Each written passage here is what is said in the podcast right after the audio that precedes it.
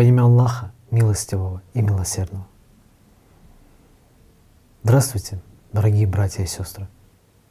Итак, что такое Аллатра? Кто такой на самом деле имам Махди? Согласно вот, мусульманской терминологии, мусульманским понятиям, я хочу ответить на эти вопросы. На сегодняшний день у некоторых мусульман бытует такое ошибочное мнение, что Аллатра является сектой, языческой сектой, так как в самом названии Аллатра есть два понятия. Аллат — это в их понимании, я подчеркиваю, в понимании людей, которые не знают ислама. Так вот, в их понимании Аллат — это идол языческого божества. Ара — это египетский бог солнца. Так вот, начну по пунктам. Касательно секты. Аллатра не может быть сектой, так как Аллатра есть суть любого учения, которое было привнесено пророками, миром. Какую бы мы религию ни взяли, в ее основе есть Аллатра. Любовь Божья. Это и есть Аллатра.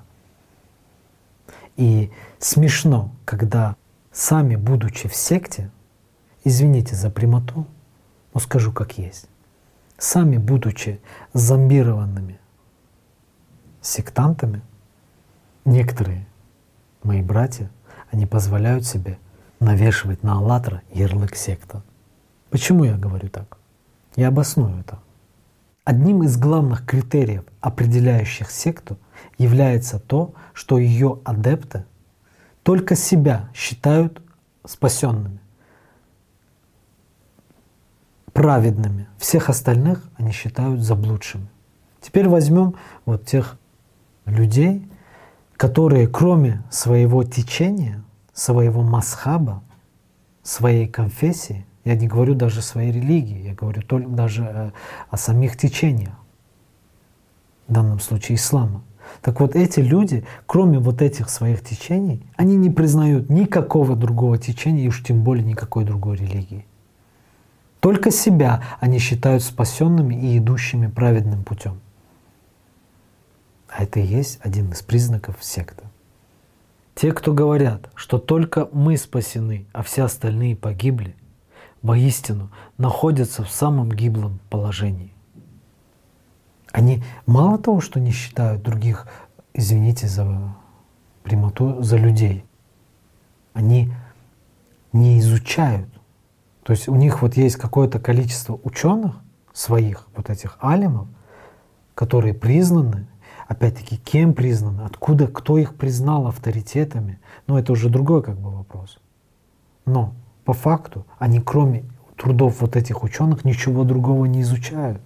То есть прямым, скажем так, образом нарушая все предписания, все те советы, которые давал пророк Мухаммед, мир ему. Сколько у него есть хадисов о том, что он рекомендует мусульманину получать знания, изучать знания. Он вменил каждому мусульманину и каждой мусульманке получать знания в течение всей жизни. А получать знания — это разносторонне развиваться, изучать различные источники, быть разносторонним, грамотным, всесторонним человеком, а не каким-то узким, в какой-то узкой, э, скажем так, назовем своими именами, находясь в какой-то секте, всех остальных считать заблудшими. Это большая, глубокая тема. Вполне возможно, что в одном из выпусков мы поговорим и об этом тоже. Вернемся к «АЛЛАТРА». Итак, далее. Следующий пункт их, скажем так, обвинений — это то, что Аллат — это языческий идол, против которого боролся пророк Мухаммед мир Это тоже очень большая и важная тема, и мы ее раскроем в следующем выпуске. Здесь же в двух словах хочу обозначить, что пророк Мухаммед мир в Коране обозначил значимость Аллаха. Точнее, будет даже сказать, Всевышний Аллах через своего посланника обозначил в Коране всю значимость Аллат, сестер Аллат. В суре Ан-Наджм, где сказано, что «Не видели ли вы Аллат, Аль-Узу и Аль-Манат, третью, иную? Воистину, они ангелы чтимые, на чье заступничество должно, или в скобках можно, уповать». Этот аят был привнесен пророком Мухаммедом, мир ему. И уже после его смерти Иудей Ибн Исхак первым в жизнеописании пророка Мухаммеда, мир ему, написал кощунственное. Он написал, что этот аят — это сатанинский аят. Он был внушен посланнику Аллаха, печати пророков, последнему пророку. Он был нашептан ему шайтаном. И уже эту информацию начали дальше распространять все остальные биографы пророка Мухаммеда мир Все те, кто писали его жизнеописание. Но у меня вопрос. Что же мы за мусульмане такие? Если свидетельство какого-то Ибн Исхака, кто он вообще такой по жизни, кто это вообще такой был, если его слова, которых он порочит посланника Аллаха, мир ему, если его слова мы принимаем за правду и верим в то, что этот гнусный лжец написал о пророке, о том, чью праведность, чью чистоту неоднократно Всевышний Аллах подчеркивает в Коране, чья жизнь была примером истинного и преданного чистого служения Всевышнему Аллаху.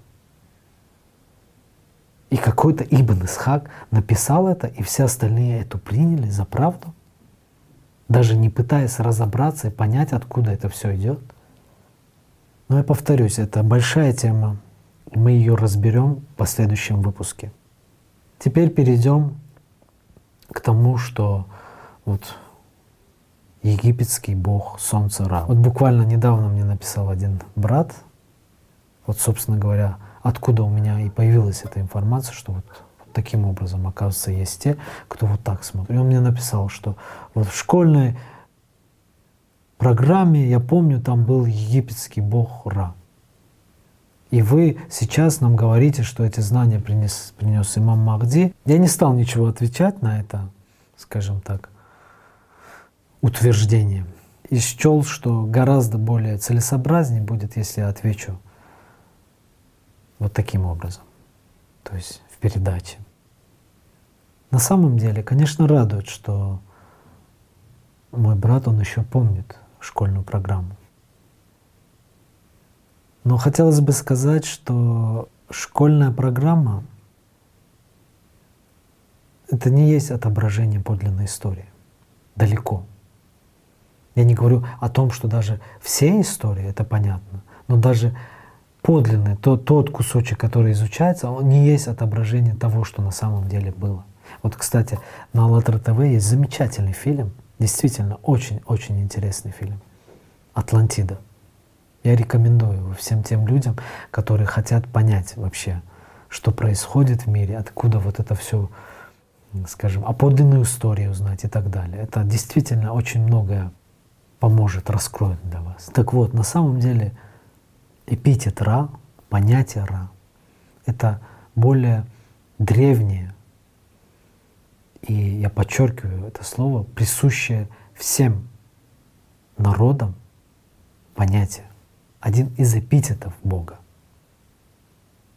И раз уж мой брат так любит историю, то я позволю себе порекомендовать ему, коль скоро он себя называет мусульманом, потому что он мне так и написал, да, что вот как вы можете нам, мусульманам, рассказывать о египетском каком-то боге солнца. Так вот, брат мой, если ты себя называешь мусульманином, то мусульманин должен знать Коран. А в Коране в 29 суррах из 114 есть так называемый мукатта.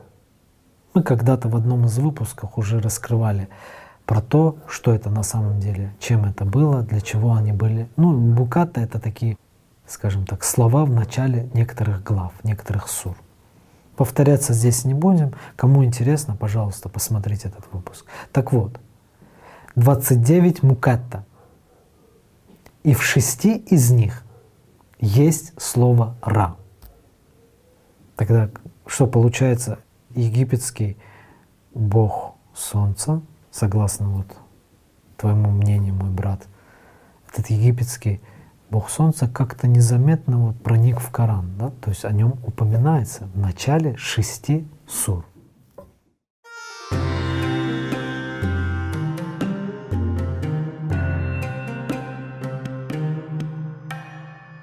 Следующим вопросом, который также буквально недавно был задан мне одним братом, это вопрос, вот кого я имею в виду в передачах, говоря имам Махди.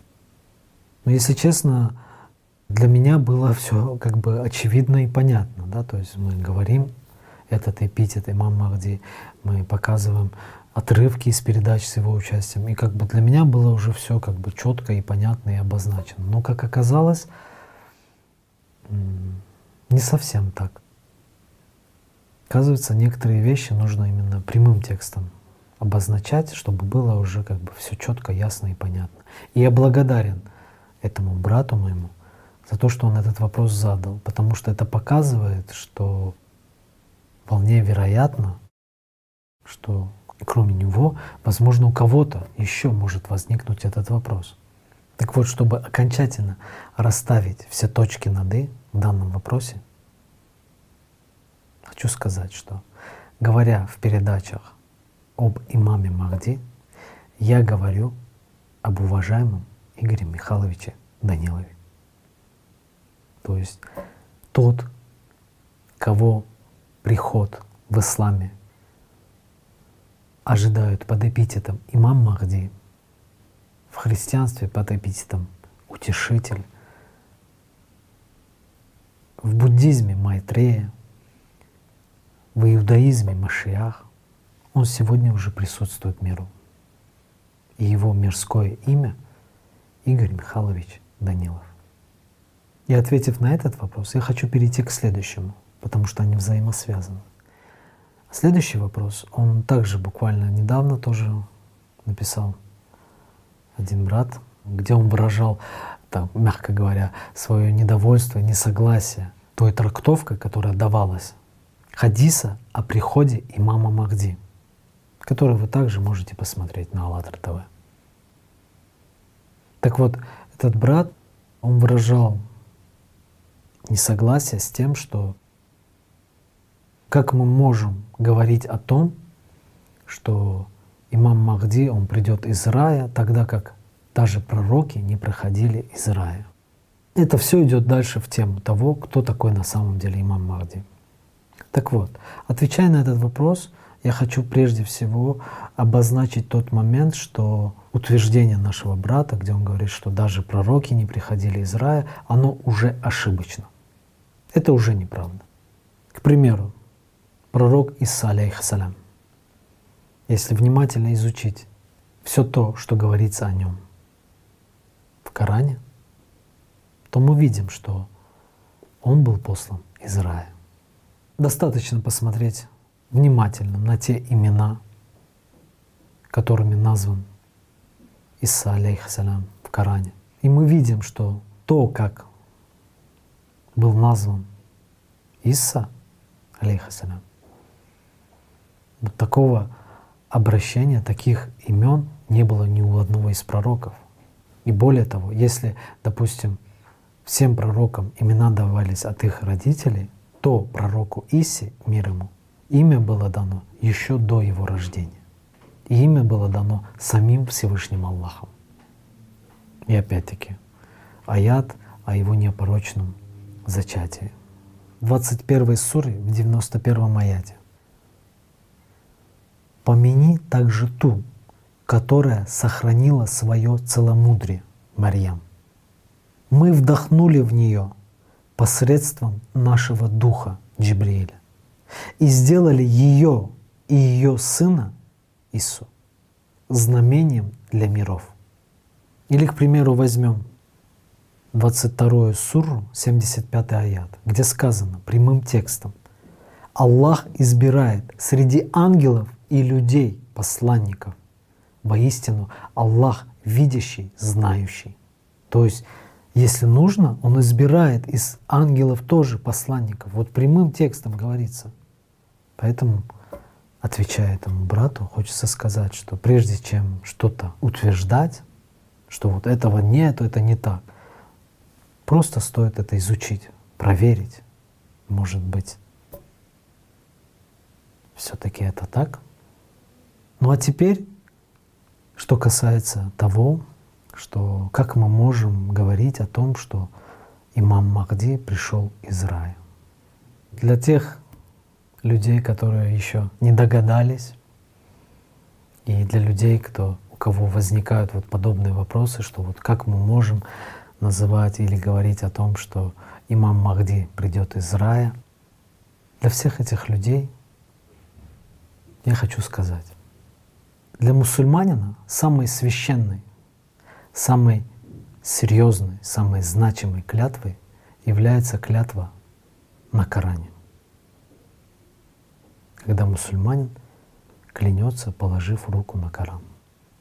И вот сегодня я, будучи мусульманином, хочу положить руку на Коран. Вот у нас тут есть Коран. Это, кстати, Коран, это не перевод и не толкование смыслов. Это Коран.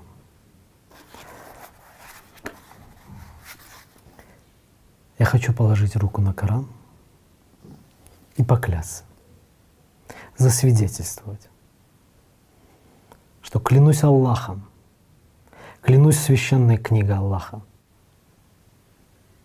что Игорь Михайлович Данилов является имамом Махди – а имам Махди — это эпитет, один из эпитетов ангела Джибраиля. И сегодня в миру, в человеческом теле Игоря Михайловича Данилова присутствует сам ангел Джибраиль.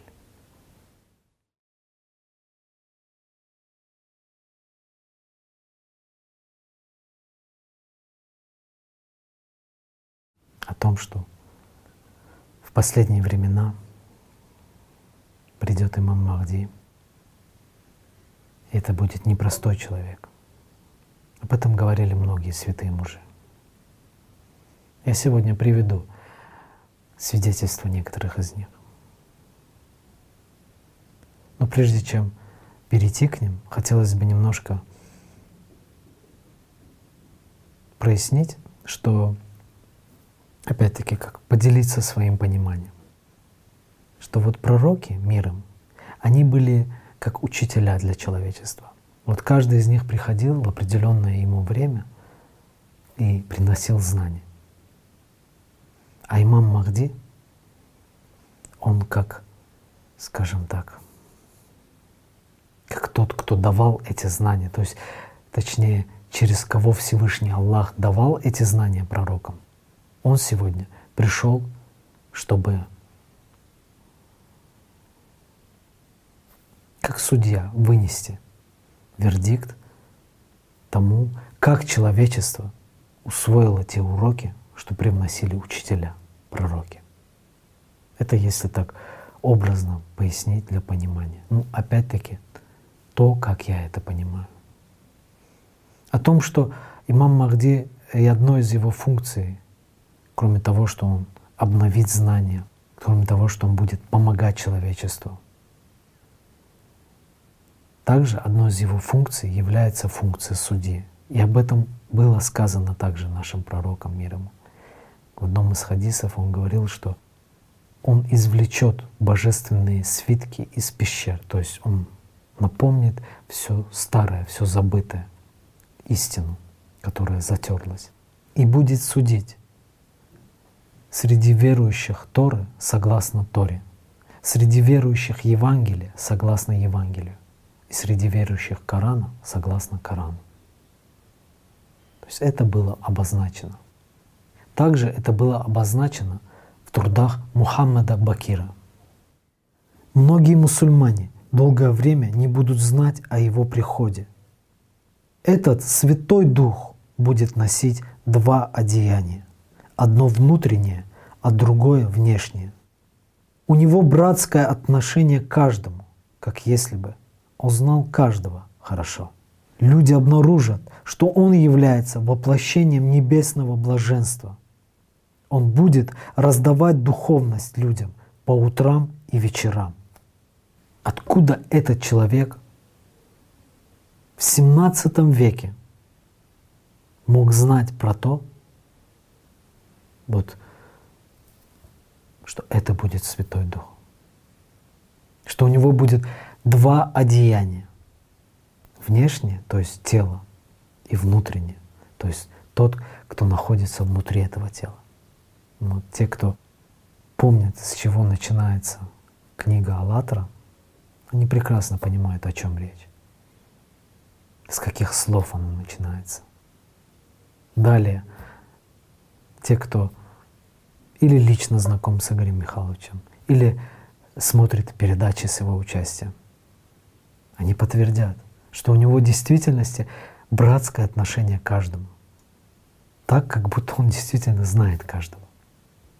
Я вот по своему опыту общения с ним скажу, что он, он, он знает сокровенное то, что внутри. И действительно относится по-братски. По-другому не скажешь. Действительно, как старший брат. Что касается того, что ну вот блаженство или он будет раздавать людям духовность по утрам и вечерам. Но вот откуда этот человек, ну, ну вот в 17 веке, откуда он мог это знать? Что каждое утро в 7 часов по Гринвичу и каждый вечер в 7 часов по Гринвичу будет всеобщая духовная практика. И так каждый день. Он будет раздавать людям духовность по утрам и вечерам ну, те, кто знаком с этой духовной практикой, духовной практикой Аллат, которая ежедневно проводится, они понимают, о чем речь. Те, кто чувствует, что в это время происходит. Возьмем другое из трудов этого человека.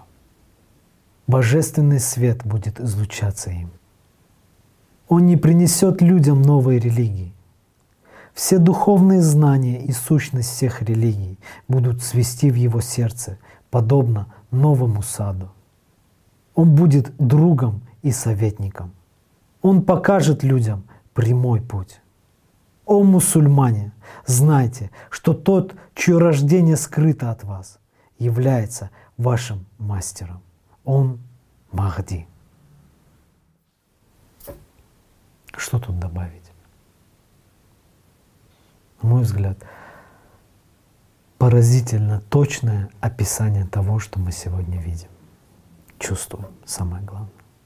Ведь то, что мы видим, оно не всегда отображает, далеко не отображает то, что на самом деле есть. Вот когда мы начинаем это чувствовать, это уже другое. То, что чувствуешь, оно правда, потому что это то, что живет внутри тебя. Оно живое, оно настоящее. То, что видишь, это иллюзия. Также хочу привести еще один интересный такой отрывок из трудов уже другого человека, кстати, прямого потомка пророка Мухаммеда мир ему, который жил в восьмом веке. Так вот он писал, это имам Садык, он писал, «Знание состоит из 27 букв, частей, и все, что принесли из него предыдущие посланники, составляет лишь две его буквы. И до дня выступления Махди людям не будет дано других знаний, кроме тех, что заключены в этих двух буквах. Но когда восстанет Каим, он принесет с собой остальные 25 букв знания и распространит его среди людей, добавив к предыдущим буквам. Таким образом, он передаст им все 27 букв знания. Восьмой век, дорогие братья и сестры. Откуда этот человек мог знать о том, что действительно сегодня в тех знаниях, которые дает имам Махди, в знаниях Аллатра, действительно 27 духовных зерен истины. Обращайте внимание на то, что сказано, а не на то, кто говорит. Что же касается того, что ангел не может быть в теле человеческом и так далее, ну если вдруг я так предполагаю, что у некоторых из моих братьев вполне вероятно, что я ошибаюсь, и дай Бог, чтобы оно так было. Но вдруг, если у кого-то из братьев возникнет такие аргументы, такие доводы в их головах возникнут, если такие доводы, что, мол, не может ангел быть в человеческом теле, это какая-то фантастика или что вы тут выдумываете. Так вот, для этих людей, считающих себя мусульманами, хочу напомнить аяты Корана. К примеру, шестая сура, восьмой и девятый аяты. Они сказали, почему к нему не спускается ангел? Если бы мы не спаслали ангела, то решение уже было бы вынесено, после чего они не получили бы отсрочки. Если бы даже мы не спаслали ангела, мы все равно сделали бы его мужчиной и привели бы их в замешательство относительно того, в чем они сомневаются. В этих аятах говорится о том моменте, когда люди начали выражать свои сомнения, свое неверие, что почему вот пророку к нему не спускается ангел, ну, чтобы они увидели чудо воочию. И тут разъясняется, что если ангел приходит в своем чистом обличии, то есть в том виде, в котором он живет в духовном мире, то это означало бы конец для материального мира. То есть прямым текстом говорится, то решение было бы уже вынесено, и они не получили бы отсрочки. То есть проявление чистого существа, духовного существа в его чистом виде из духовного мира, оно было бы разрушительно для материи. И поэтому дальше говорится, что если бы мы даже не спосылаем ангела, то мы его не спосылаем в мужском обличии, то есть он приходит в теле. То есть тело — это своего рода как капсула, которой находится этот ангел, дабы его чистое проявление не разрушило этот материальный мир, для которого, я повторюсь, проявление света, чистого света, нур, да, как в Коране говорится, вот это проявление, оно разрушительно, потому что этот мир — это все таки дунья, это, это темный мир, это временный, иллюзорный материальный мир. И опять-таки, если опять вспомнить 22 суру и 75 аят, который мы приводили ранее. То есть Аллах избирает среди ангелов и людей посланников. Вот также буквально месяц, полтора назад тоже один человек писал, что у нас есть Коран, хадисы, и Аллатра нам в смысле не нужна плане того, что, ну, типа, вот это есть наши книги и все. Но я хочу спросить, Коран, хадисы, это действительно очень важно, это духовное наследие. Но простой вопрос, куда мы пришли? Дает ли на сегодняшний день Коран и хадисы, а точнее то, в каком виде они до нас дошли, дают ли они целостное понимание того, кем человек на самом деле является, что ему необходимо делать в этом мире, чтобы достичь торжества. Истина от Аллаха над злом от Иблиса. Есть эти понимания? Конечно, сейчас некоторые воскликнут, что, мол, да, есть. Но простой вопрос. Если это есть, то в чем оно проявляется? Где оно это? В том, что ислам разделен на более чем 73 течения? которые раздирают друг друга, борются за власть, в том, что мусульмане в буквальном смысле убивают друг друга. В этом оно проявляется. Где оно? И где в Коране или хадисах сказано, что не будет еще одной книги? Везде говорится, что пророк Мухаммед — это последний пророк мира. Это да. Но нигде не сказано, что не будет другой книги. Как раз таки наоборот. Имам Махди будет делать то же, что и пророк, разрушая, как разрушал он, ритуалы периода невежества. Он вновь будет устанавливать ислам. Махди принесет новый порядок, новую книгу, новое законодательство и новую традицию. Другие религии, также брошенные и искаженные, будут восстановлены в своей истине и чистоте силой Махди. Поэтому на самом деле все ясно и все понятно. Просто нужно, скажем так, смелость и подлинное смирение перед Аллахом. Не на словах, а настоящее смирение, которое выражалось бы прежде всего в том, что человек не выражал бы своего несогласия с решением Всевышнего Аллаха. Ведь что по факту происходит? Вот эти люди, они обуянные гордыней, считают, что их видение — их понимание, опять-таки навязанное им понимание того, в каком виде должен прийти Махди, откуда он должен быть, какой он должен быть национальности, вот это их видение, оно является тем, что должен исполнить Всевышний Аллах. Но эти люди забывают, что Всевышний Аллах, Он никому ничего не должен. И как раз-таки смирение, истинное смирение есть в том, что принимать волю Аллаха такой, какая она есть. Ибо Аллах не будет поступать так, как хочет того Иблис в головах некоторых людей. Он поступает так, как он считает нужным. Ибо он есть единственный властелин и господин всех миров, всего сущего. И поэтому он поступает так, как ему угодно. И подлинные мусульмане, они не выражают свой протест, а принимают его волю и благодарят за эту милость.